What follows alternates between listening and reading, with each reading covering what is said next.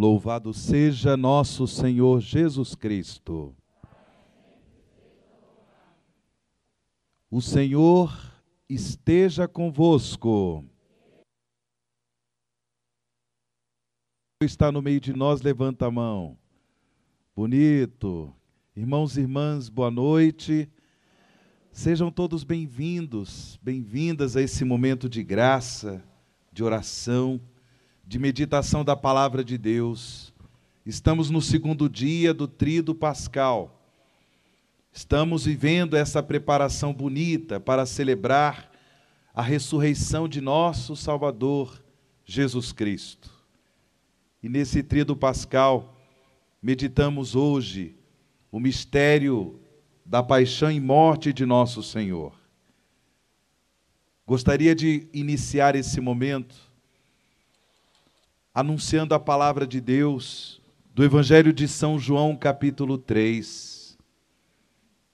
Disse Jesus a Nicodemos: De fato, Deus amou tanto o mundo que deu o seu filho único, para que todo o que nele crê não pereça, mas tenha a vida eterna. Pois Deus enviou o seu Filho ao mundo, não para condenar o mundo, mas para que o mundo seja salvo por ele. Estamos aqui, irmãos e irmãs, como discípulos, discípulas de Jesus, pessoas que, pela graça de Deus, têm experimentado em sua vida a graça redentora de Jesus. Abra o seu coração nesta noite, para que essa graça se renove em sua vida, em seu coração, de modo que nosso Senhor possa, de uma forma nova, entrar em nossas vidas e nos tornar seus discípulos, de modo que um dia possamos chegar à glória da eternidade, a salvação que ele conquistou para nós em sua Páscoa de morte e ressurreição. Abra o seu coração para viver esse momento de graça que o Senhor nos proporciona. Faremos agora a meditação do descimento de Cristo da cruz. No primeiro momento, será retirado da cruz, será retirada da cruz a placa com a inscrição que está sobre a cabeça de Jesus. A inscrição que foi colocada por Pilatos. Pilatos tinha mandado escrever e afixar na cruz um letreiro. Estava escrito assim: Jesus de Nazaré, o Rei dos Judeus. Muitos judeus leram o letreiro, porque o lugar onde Jesus foi crucificado era perto da cidade. E estava escrito em hebraico, em latim e em grego. Mesmo tendo nascido em Belém, da Judéia, Jesus foi criado em Nazaré, na Galileia.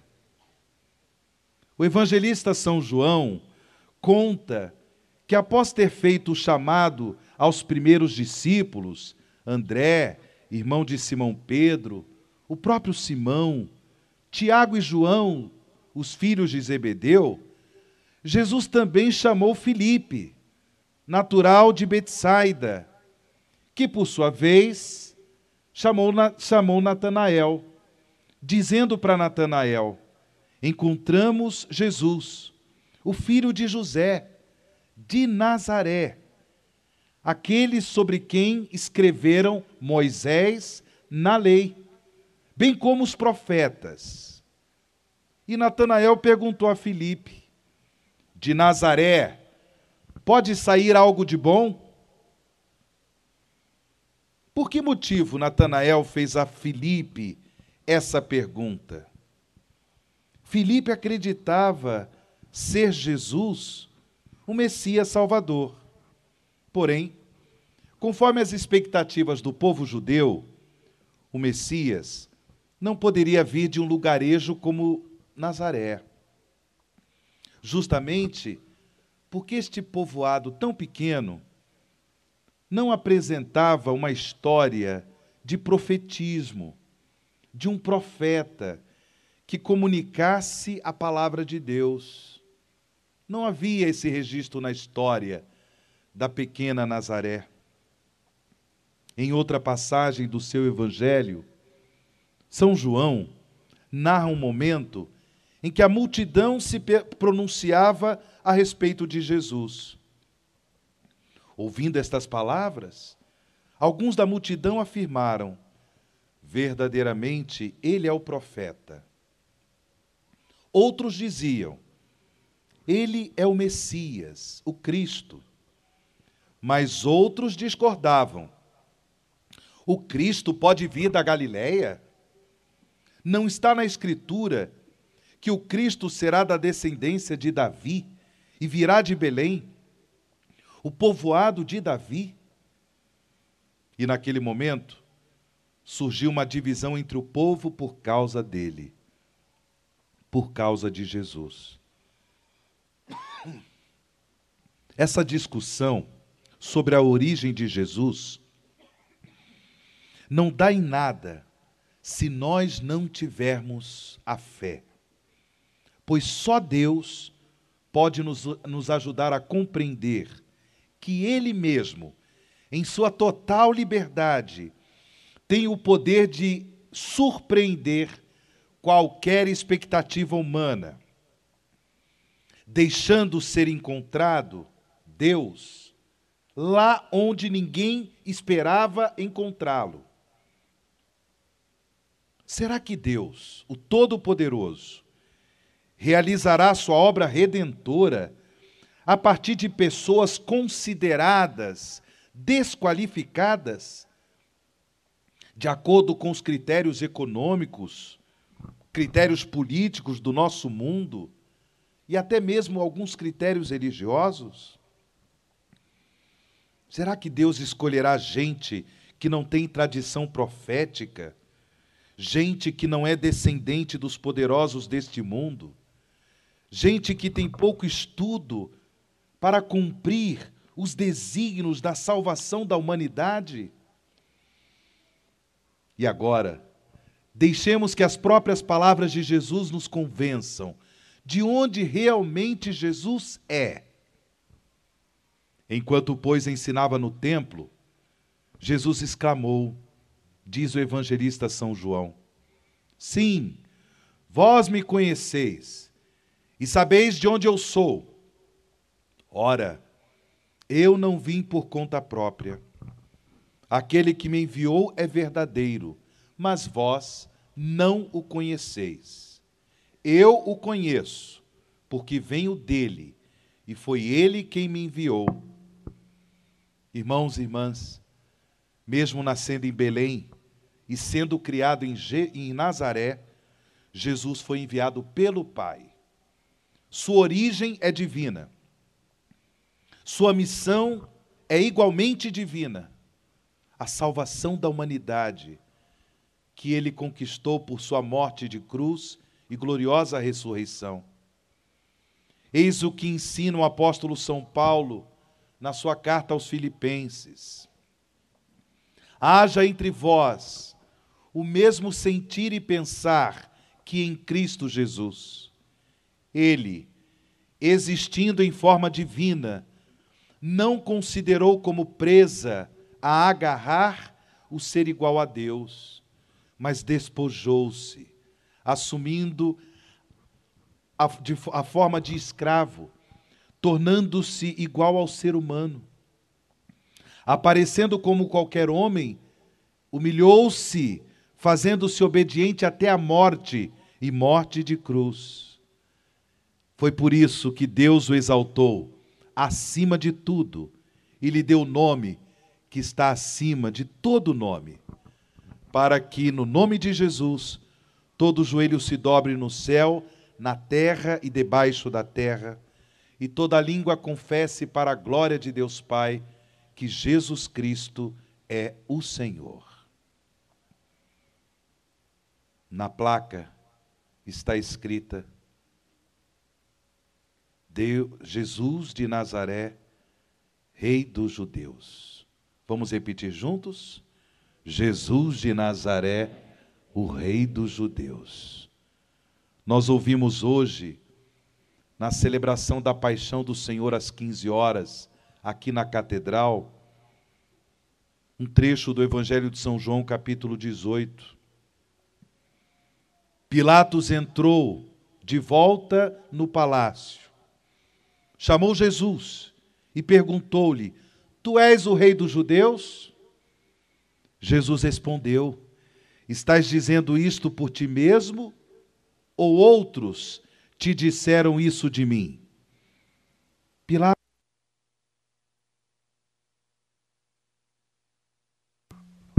Pilatos respondeu: Acaso sou eu judeu? Teu povo e os sumos sacerdotes te entregaram a mim. O que fizeste? Jesus respondeu: O meu reino não é deste mundo. Se o meu reino fosse deste mundo, os meus guardas lutariam para que eu não fosse entregue aos judeus. Mas o meu reino não é daqui. Sim, irmãos e irmãs, Jesus é rei, mas o seu reinado se dá sobretudo na dimensão espiritual.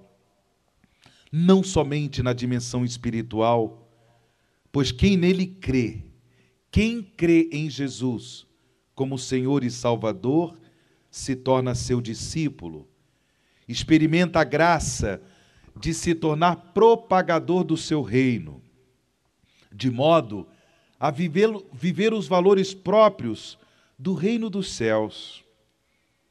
Sua vida se transforma em testemunho de verdade, da paz, da justiça, do amor. Quem crê em Jesus testemunha o reino da solidariedade, da compaixão, da misericórdia, do compromisso com a dignidade da vida humana.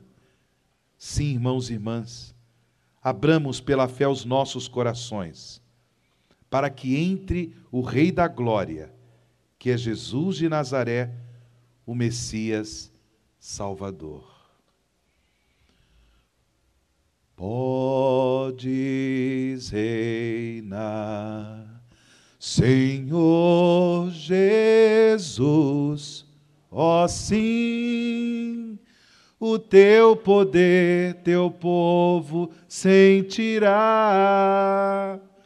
Que bom, Senhor, saber que estás presente aqui. Reina, Senhor, neste lugar. Segundo momento do descimento de Cristo da cruz. Depois que a placa é descida, com a inscrição Jesus de Nazaré, rei, o rei dos judeus, agora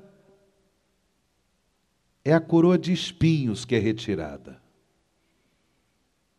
Sim, a coroa que foi cravada na cabeça de nosso Senhor. Em seguida, os soldados do governador levaram Jesus ao pretório e reuniram todo o batalhão em volta dele. Tiraram-lhe a roupa e o vestiram com um manto vermelho. Depois, traçaram uma coroa de espinhos. Puseram-na em sua cabeça e uma vara em sua mão direita. Então se ajoelharam diante de Jesus e zombavam, dizendo: Salve, Rei dos Judeus. Irmãos e irmãs, como já refletimos, Jesus é Rei. E por isso, era justo que ele tivesse uma coroa. Estranha-nos entender por qual motivo a coroa do Filho de Deus era feita de espinhos. É estranho. E não uma coroa de ouro ou de pedras preciosas, como as coroas dos soberanos do mundo. Porém, o reino de Jesus não se assemelha aos reinos deste mundo. O reino de Jesus é a vida de amor. O reino de Jesus é a comunhão com a Santíssima Trindade, o Pai, o Filho e o Espírito Santo. Sim, desta comunhão, nós recebemos a graça do santo batismo, nos tornando participantes da vida do Deus unitrino. Pela fé, todos nós somos capazes de conhecer e viver a vida nova batismal. Homens e mulheres que, renascidos na água e no espírito, não se conformam com a vida de um mundo ganancioso, um mundo injusto, um mundo trapaceiro, um mundo de corrupção, um mundo onde as pessoas muitas vezes são tratadas com indiferença ou são usadas como simples objetos. Um mundo onde, infelizmente, muitas pessoas são abusadas, a ponto de não ter o seu direito a uma vida digna, esse direito respeitado.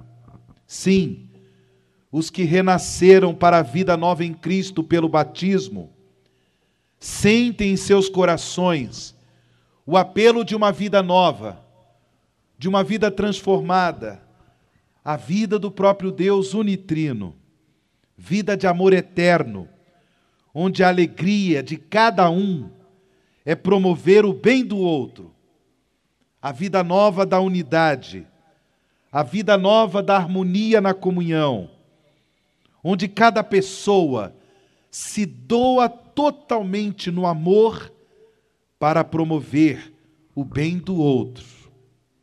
O Pai, Deus nosso Pai, não guarda segredos em relação ao seu filho, e da mesma forma o filho, justamente porque ama o Pai eternamente, não esconde nada dele. Não foi à toa que o próprio Jesus um dia disse: tudo me foi entregue por meu Pai. E ninguém conhece o Filho a não ser o Pai, e ninguém conhece o Pai a não ser o Filho, e aquele a quem o Filho o quiser revelar. Prestes a sofrer a sua paixão, ainda no ambiente da última ceia, Jesus fez uma oração que ficou conhecida como oração sacerdotal, na qual ele revela a intimidade de amor vivida entre ele e o Pai. Diz Jesus na sua oração sacerdotal: Pai, chegou a hora, glorifica o teu filho, para que o teu filho te glorifique. Assim como deste a ele o poder sobre todos, a fim de que dê a vida eterna a todos os que lhe deste. Esta é a vida eterna, que conheçam a ti, o Deus único, o Deus verdadeiro, e conheçam a Jesus Cristo, aquele que enviaste. Alguém aí na multidão deve estar se perguntando: mas será que o padre Wagner se esqueceu da coroa de espinhos? Não. O que tem tudo a ver? O que tem isso a ver com a coroa de espinhos? Vejam bem, irmãos e irmãs. O lugar onde se coloca a coroa é a cabeça, que por sua vez simboliza a capacidade humana de conhecer as coisas, raciocinar, pensar, imaginar, criar possuir a vida eterna, como ensina Jesus, exige que nós todos conheçamos na fé o Pai e o seu Filho Jesus Cristo. Nesse caso, a coroa de espinhos se torna para todos nós apelo, para não apenas adquirirmos qualquer conhecimento, mas, sobretudo, para conhecermos a verdade sobre Deus, a verdade sobre o seu amor por cada um de nós, como nos ensina a doutrina da Santa Igreja Católica. Conhecer é fazer uma experiência concreta, uma experiência vital e, às vezes, até mesmo uma experiência emocionante do amor de Deus. E isso só a razão, a nossa inteligência, motivada pela fé, é capaz. Que Deus nos renove nessa noite o dom da fé. A coroa de espinhos nos, nos recorda, portanto, a importância também de nós vigiarmos sobre as, as imagens, sobre os sons, as músicas que muitas vezes ouvimos no nosso dia a dia, as leituras que fazemos, as conversas que temos com as pessoas. Eu pergunto para você que está aqui nesta praça, a sua leitura, as músicas que você ouve, os filmes, tudo isso tem contribuído para o seu crescimento de fé?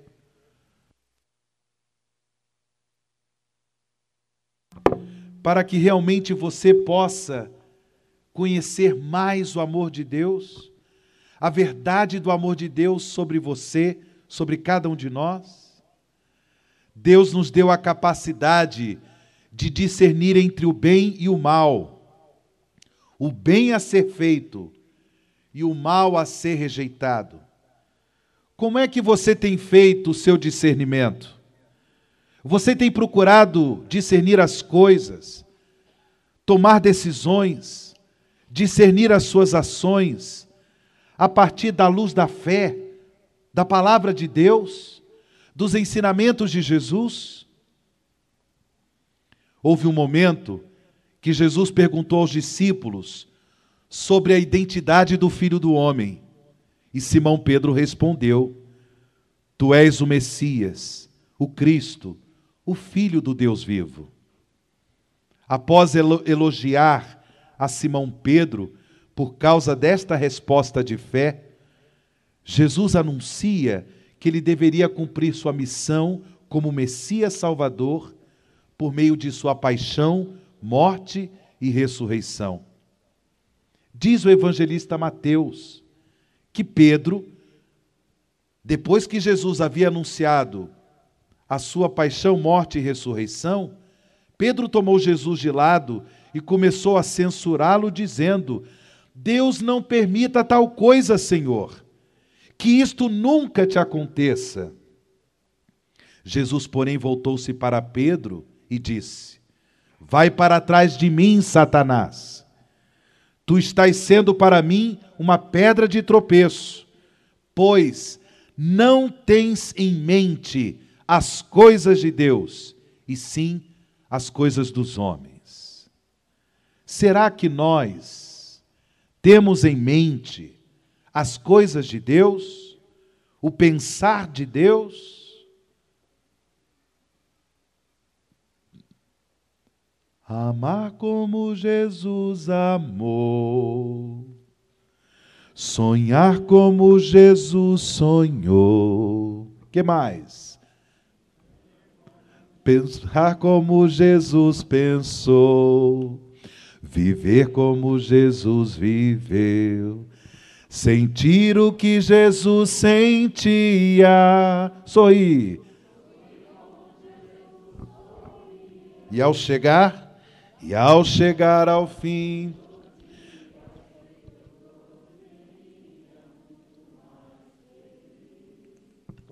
sentir o que Jesus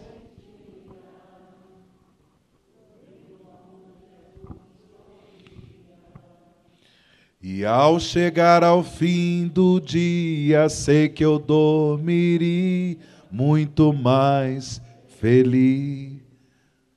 Diga comigo, eu quero pensar como Jesus pensou. Amém. Neste terceiro momento do descimento de Jesus da cruz, são retirados os pregos de suas mãos. O cravo da mão direita, o cravo da mão esquerda, são retirados neste momento. Como nos testemunha o evangelista São João, foi José de Arimateia, um dos discípulos de Jesus, quem pediu a Pilatos para retirar o corpo de Jesus na cruz. Após retirar a coroa de espinhos, José de Arimateia retira os pregos que prendiam as mãos de Jesus na cruz. Irmãos e irmãs, as mãos simbolizam o labor humano, a capacidade humana de trabalhar, de criar, fabricar e construir. O evangelista Mateus narra que um dia Jesus estava ensinando na sinagoga de Nazaré e as pessoas ficaram admiradas a ponto de se perguntarem umas às outras: de onde lhe vem tanta sabedoria? E estes poderes para realizar milagres? Ora, não é este o filho do carpinteiro? Jesus foi reconhecido como um trabalhador, justamente porque ele trabalhou na carpintaria de seu pai José.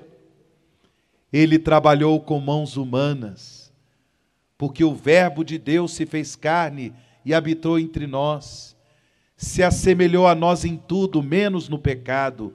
Por isso ele trabalhou com mãos humanas. Dessa forma, por meio de Jesus, Deus valoriza o trabalho.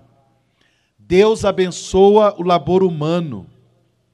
Por meio do trabalho, a pessoa humana se aperfeiçoa, se desenvolve, colaborando ainda com o desenvolvimento do mundo, o aperfeiçoamento das coisas, para benefício próprio, para a promoção do bem comum, para o benefício da humanidade.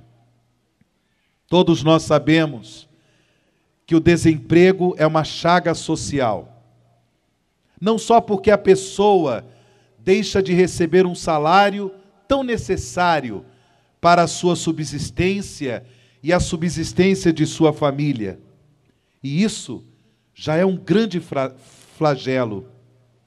Mas principalmente porque ela se sente, uma vez desempregada, a pessoa se sente inútil para dar a sua contribuição, uma contribuição que ninguém pode dar no lugar dela, porque aquela pessoa é única. E mesmo que alguém até faça melhor que ela, ela é única. O trabalho dela é importante. Quantos sofreram o flagelo do desemprego por conta da pandemia? Eu sei que há pessoas despreparadas para exercer determinados trabalhos. No entanto, o valor da pessoa não se esgota naquilo que ela é ou não é capaz de fazer. Mas a pessoa deve ser valorizada por ser pessoa, criada à imagem e semelhança de Deus, pessoa que tem nome, coração, rosto. E mesmo possuindo alguma limitação física, emocional, psicológica, o ser humano é sempre um dom de Deus, que pode contribuir para a promoção do bem comum, para a promoção do bem da sociedade. As mãos simbolizam ainda a capacidade de viver relações de amor, relações de amizade, de fraternidade. através de gestos de ternura, carinho, afago e compaixão, nós nos cumprimentamos apertando as mãos uns dos outros. Sim, com um aperto de mão, valorizamos a comunhão, o acordo, a união de pessoas que juntas poderão melhor desenvolver seus projetos para o aperfeiçoamento do mundo. Também Jesus utilizou as suas mãos para promover o bem das pessoas. Quantas curas, quantos milagres realizados pelo toque das mãos de nosso Senhor. Com suas mãos, Jesus comunicava a vida plena de Deus, os dons da salvação às pessoas mais necessitadas. Com suas mãos, Jesus acolhia os empobrecidos, tocava os enfermos, perdoava os pecadores, gente de má fama. Houve também uma ocasião em que apresentaram a Jesus várias crianças para que ele pudesse abençoá-las. E os discípulos do Mestre as repreendiam para que elas não incomodassem Jesus. Porém, Jesus fez questão de impor suas mãos para abençoar as crianças. E ainda disse a elas: que não fossem impedidas de irem ao seu, ao seu encontro, porque há pessoas assim, semelhantes às crianças, é que pertence o reino dos céus. Abençoemos as nossas crianças. Sejam abençoadas as crianças que se encontram aqui nessa praça. Sejam abençoadas as crianças órfãs, que não têm pai, não têm mãe, não tem pessoas para cuidar. Sejam abençoadas as crianças vítimas da guerra, que também por causa da guerra, por causa da guerra perderam seus pais. O que temos feito, irmãos e irmãs, com as nossas mãos? Dá uma olhadinha na sua mão, dá uma olhadinha. O que você tem feito com a sua mão? Somente a partir de uma mente iluminada, purificada e transformada pela fé, será possível, como Jesus, comunicar os dons de Deus através das nossas mãos.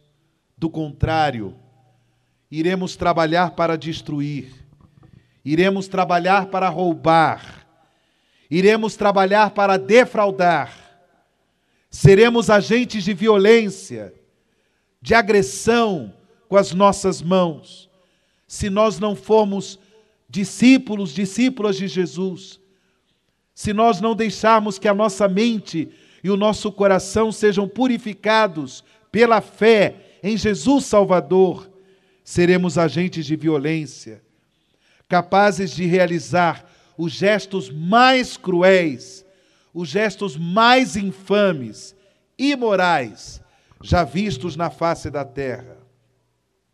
No Sermão da Montanha, no Evangelho de São Mateus, capítulo 5, Jesus fez um pedido radical à multidão que o ouvia, aqueles que queriam segui-lo.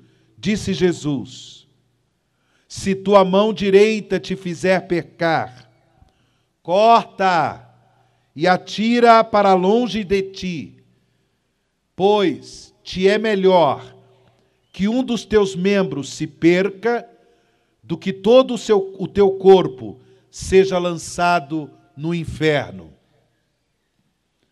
Como fazer isso? Como cortar a mão se por um acaso cometermos com ela o pecado?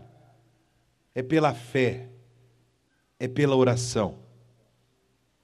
Toque com as suas mãos as chagas de Cristo da cruz. Sim, porque nas chagas das mãos de Jesus nós também alcançamos cura e libertação para todos os males do nosso coração.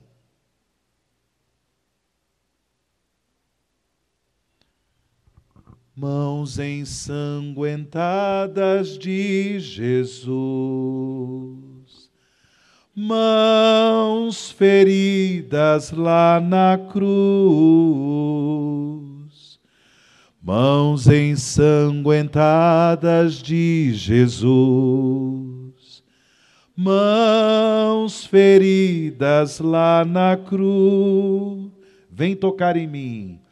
Vem tocar em mim, vem tocar em mim, vem tocar em mim, vem Senhor Jesus, vem tocar, vem. Vamos lá, povo de Deus, vem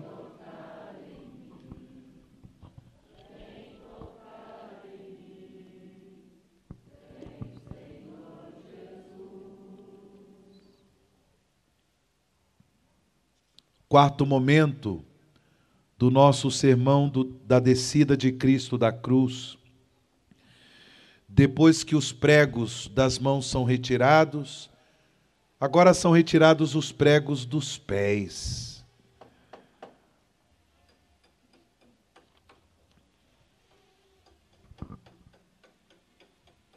Se as mãos simbolizam o labor humano, os pés simbolizam a capacidade do ser humano de se movimentar, de se deslocar. O ser humano é um peregrino neste mundo, é um caminhante. Pois, mesmo quando ele está parado, estacionado, o ser humano é capaz de perceber a sua vida como uma realidade transitória, uma realidade passageira, e que, portanto, precisa ser vivida com qualidade. Por trazer no seu coração o anseio irresistível de felicidade, a pessoa humana, em geral, não quer somente viver mas quer viver com qualidade, se realizar como ser humano, ativando as suas potencialidades, suas qualidades, seus dons, seus talentos, tornando-se cada vez melhor através também da melhoria do mundo em que ela vive, a melhoria da família na qual ela se encontra, na qual ela realiza a aventura da sua vida ao transcorrer da vida, constatamos que o tempo é inclemente. O tempo passa, não tem como segurá-lo. Como é que você lida com o caminhar da sua vida, com o caminhar da sua existência? Onde você tem colocado os seus pés no dia a dia?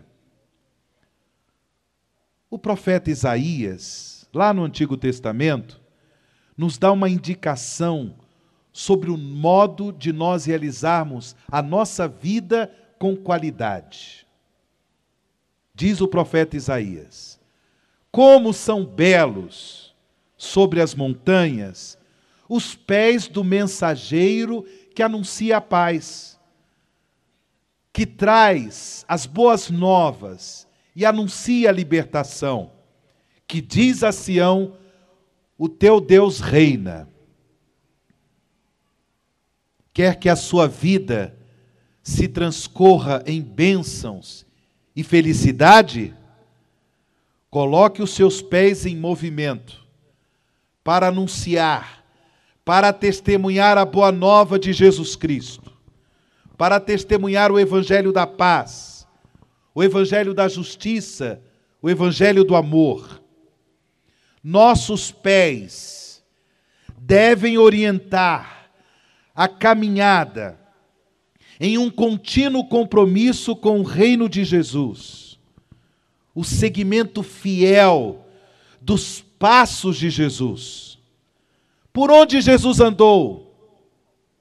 Pelos caminhos do reino, pelos caminhos da valorização da dignidade da pessoa humana pelos caminhos por onde os pecadores eram perdoados, reconciliados com Deus. Os pecadores eram libertos da escravidão do mal. Por esse caminho que Jesus passou. O próprio Jesus ensinou aos discípulos ser Ele o caminho. Eu sou o caminho, que mais? A verdade e a vida. Ele mesmo é o caminho. Pelas estradas da vida, no transcorrer da nossa existência, o testemunho de Jesus é o caminho e a verdade que nos conduzirão à vida de felicidade e de paz, à vida eterna que tanto desejamos. Muitos de nós possuímos uma responsabilidade em termos de exemplo para outras pessoas. Quem é pai e mãe aqui, levanta a mão, por favor. Isso aí, ó, pai e mãe, que beleza. Obrigado pela sua presença.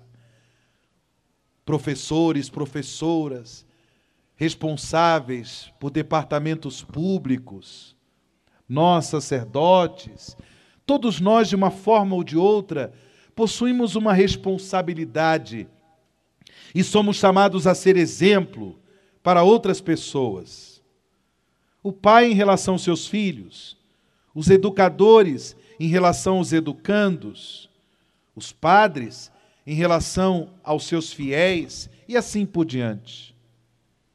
Você poderia dizer a essas pessoas que estão sob sua responsabilidade, você poderia dizer para elas: pode seguir os meus passos?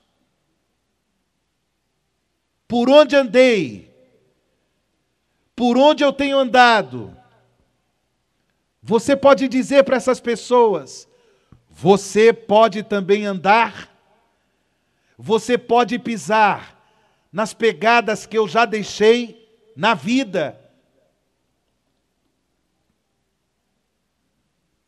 Salmo 118, versículo 115. A tua palavra, Senhor, é uma lâmpada para os meus passos, uma luz em meu caminho. Irmãos e irmãs, tenhamos a coragem de cultivar a leitura e a meditação da Bíblia, da palavra de Deus. E assim saberemos que caminho tomar, que caminho trilhar na nossa vida que escolha fazer em sintonia com a vontade de Deus. Tenha a coragem de colocar os seus pés nas pegadas de Jesus da Galileia. Tenhamos a coragem de ser uma igreja em saída, conforme o apelo do Papa Francisco. Uma igreja que caminha pelas estradas da vida e vai ao encontro da humanidade faminta do amor de Deus. Quinto momento do descimento de Cristo da cruz. A Virgem Maria, a mãe de Jesus e nossa mãe, acolhe em seus braços o corpo do seu filho, que será levado em procissão para o sepultamento, para o sepulcro. Contemplemos agora a imagem de Jesus sendo descida da cruz. É nosso Senhor, é nosso Salvador, que morreu para nossa salvação. Entregou-se como oferta agradável a Deus pela salvação da humanidade, fez de si um dom total para a salvação eterna de todos nós. A Virgem Maria é a mãe das dores, que recebe em seus braços o corpo do seu filho já morto. Do Evangelho de São João, capítulo 19, versículo 25.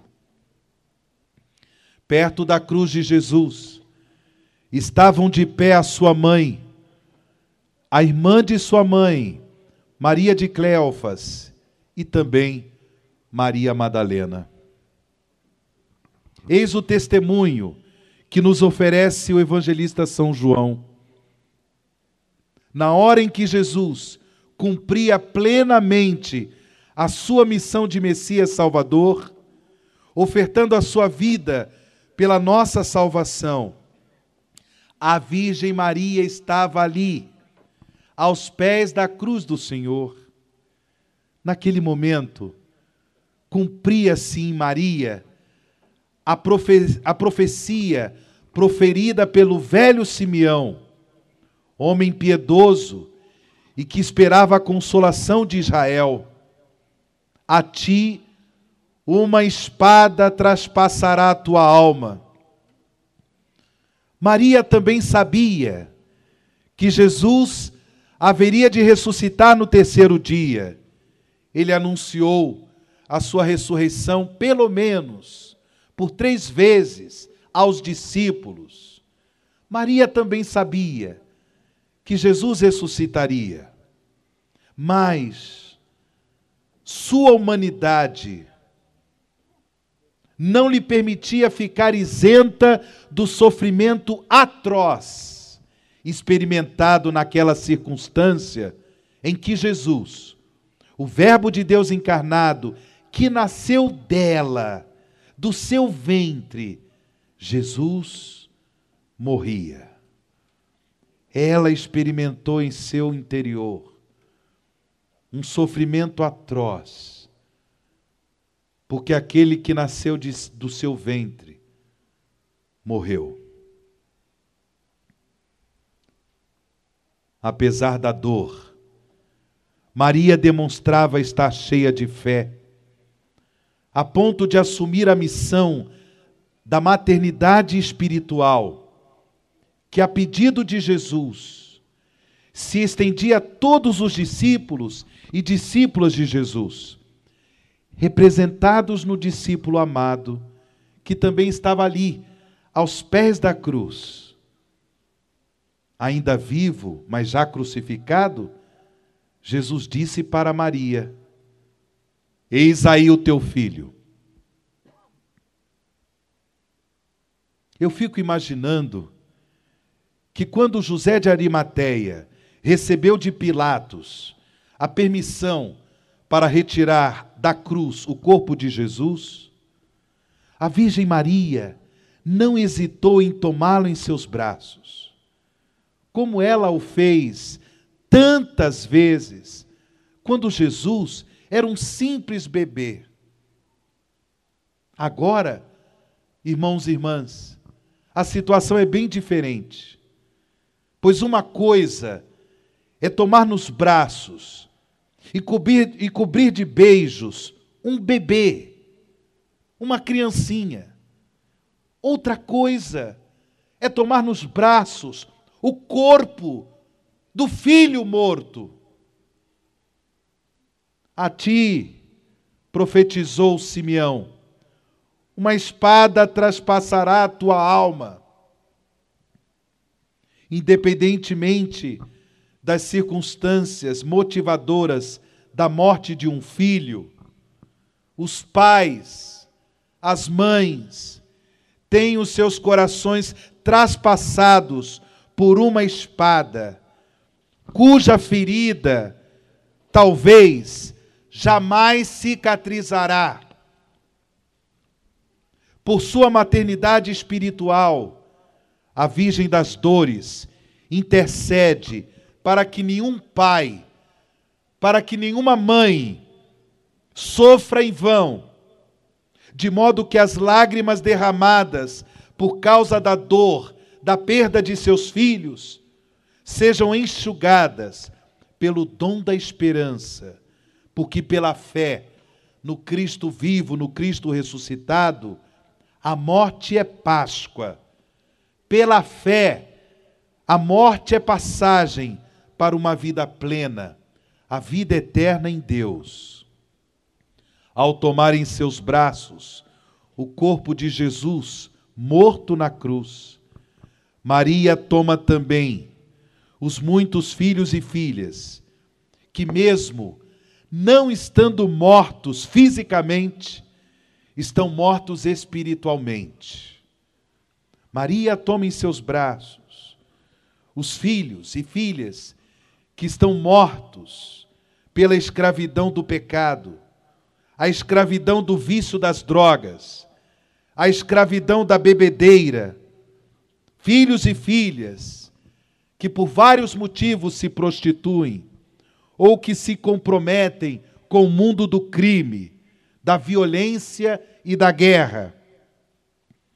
Apesar dessas dolorosas situações e tantas outras pelas quais passam não poucas famílias, a Virgem das Dores intercede junto a Deus para que possamos, pela fé em Jesus ressuscitado, proclamar: a morte foi tragada pela vitória.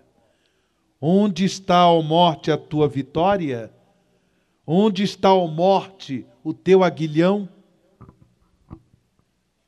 Olhemos agora para a imagem de Nossa Senhora das Dores. Olhemos para a Virgem Santíssima. E rezemos juntos. Maria, mãe de Jesus, a tua coragem, a tua firmeza de fé, nos ajudam a ter esperança quando tudo concorre para que não tenhamos esperança. Interceda por nós, ó Virgem Maria para que sejamos todos homens e mulheres de esperança. E que esta esperança nos transforme em testemunhas, promotores, defensores do dom da vida. Amém. Ave Maria, cheia de graça.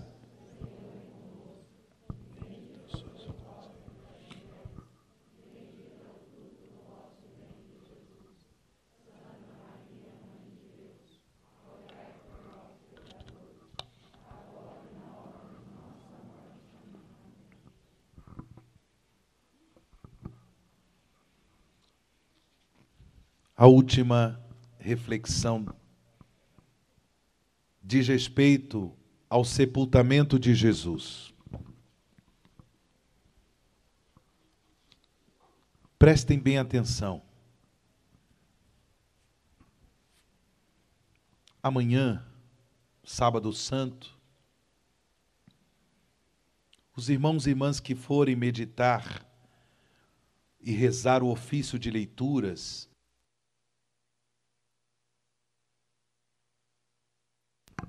o ofício de leituras, da liturgia das horas, a oração da igreja, vão se deparar com uma bela homilia. E eu já gostaria de adiantar para todos vocês, meus irmãos e irmãs, que se encontram aqui nesta praça, um trecho dessa bela homilia, que nos ajuda a refletir sobre o mistério do sepultamento de Jesus. Do Evangelho de São João, capítulo 19, versículo 41 e 42. No lugar onde Jesus foi crucificado, havia um jardim. E no jardim, um túmulo novo, onde ainda ninguém tinha sido sepultado. Por causa da preparação da Páscoa, e como o túmulo estava perto, foi ali que colocaram Jesus de uma antiga homilia do século IV, proferida no grande Sábado Santo. O que está acontecendo hoje? Um grande silêncio reina sobre a terra. Um grande silêncio e uma grande solidão. Um grande silêncio, porque o rei está dormindo. A terra estremeceu e ficou silenciosa, porque o Deus feito homem adormeceu e acordou os que dormiam há séculos. Deus morreu na carne e despertou a mansão dos mortos. Ele vai antes, antes de tudo, ele vai à procura de Adão, o nosso primeiro pai, a ovelha perdida. Faz questão de visitar os que estão mergulhados nas trevas e na sombra da morte. Deus e seu filho vão ao encontro de Adão e de Eva, cativos, agora libertos dos sofrimentos. O Senhor entrou onde eles estavam, levando em suas mãos a arma da cruz vitoriosa. Quando Adão, nosso primeiro pai, viu o Senhor, exclamou para todos os demais, batendo no peito e cheio de admiração: O meu Senhor está no meio de nós. E Cristo respondeu a Adão: E com teu espírito. E tomando pela mão, disse Jesus a Adão: Acorda tu que dormes, levanta-te dentre os mortos, e Cristo te iluminará. Eu sou teu Deus, que por tua causa me tornei teu filho. Por ti e por aqueles que nasceram de ti, agora digo, e com todo o meu poder, ordeno aos que estavam na prisão: saí, e aos que jaziam nas trevas, vinde para a luz, e aos entorpecidos, levantai-vos eu te ordeno, acorda, tu que dormes, porque não te criei para permaneceres na mansão dos mortos. Levanta-te dentre os mortos. Eu sou a vida dos mortos. Levanta-te, obra das minhas mãos. Levanta-te, ó minha imagem, tu que foste criado à minha semelhança. Levanta-te Saiamos daqui, tu em mim e eu em ti. Somos uma só e indizível pessoa. Irmãos e irmãs, quanto amor, quanta esperança. Jesus não apenas morreu pela salvação de cada um de nós, mas ele quis descer a mansão dos mortos para comunicar àquele ambiente fúnebre a vitória da vida sobre a morte, a vitória do amor sobre o ódio, comunicar àquele ambiente fúnebre a vitória da paz sobre a guerra, da verdade sobre a mentira, a vitória da misericórdia sobre o pecado. Ordeno aos que estavam na prisão: saí, e aos que jaziam nas trevas: vinde para a luz, e aos entorpecidos: levantai-vos. Irmãos e irmãs, olhemos para o cemitério de nossa cidade. Aqui em Campanha tem só um cemitério? Só um cemitério? Olhemos para o cemitério da nossa cidade de campanha. Há, três, há quase três anos, eu perdi a minha mãe. Esses dias de Semana Santa, tenho sonhado tanto com ela. Que saudade. Uma perda dolorosa. Um câncer que levou minha mãe em cinco meses. O que me consola é porque nesses cinco meses eu me dediquei totalmente a cuidar dela.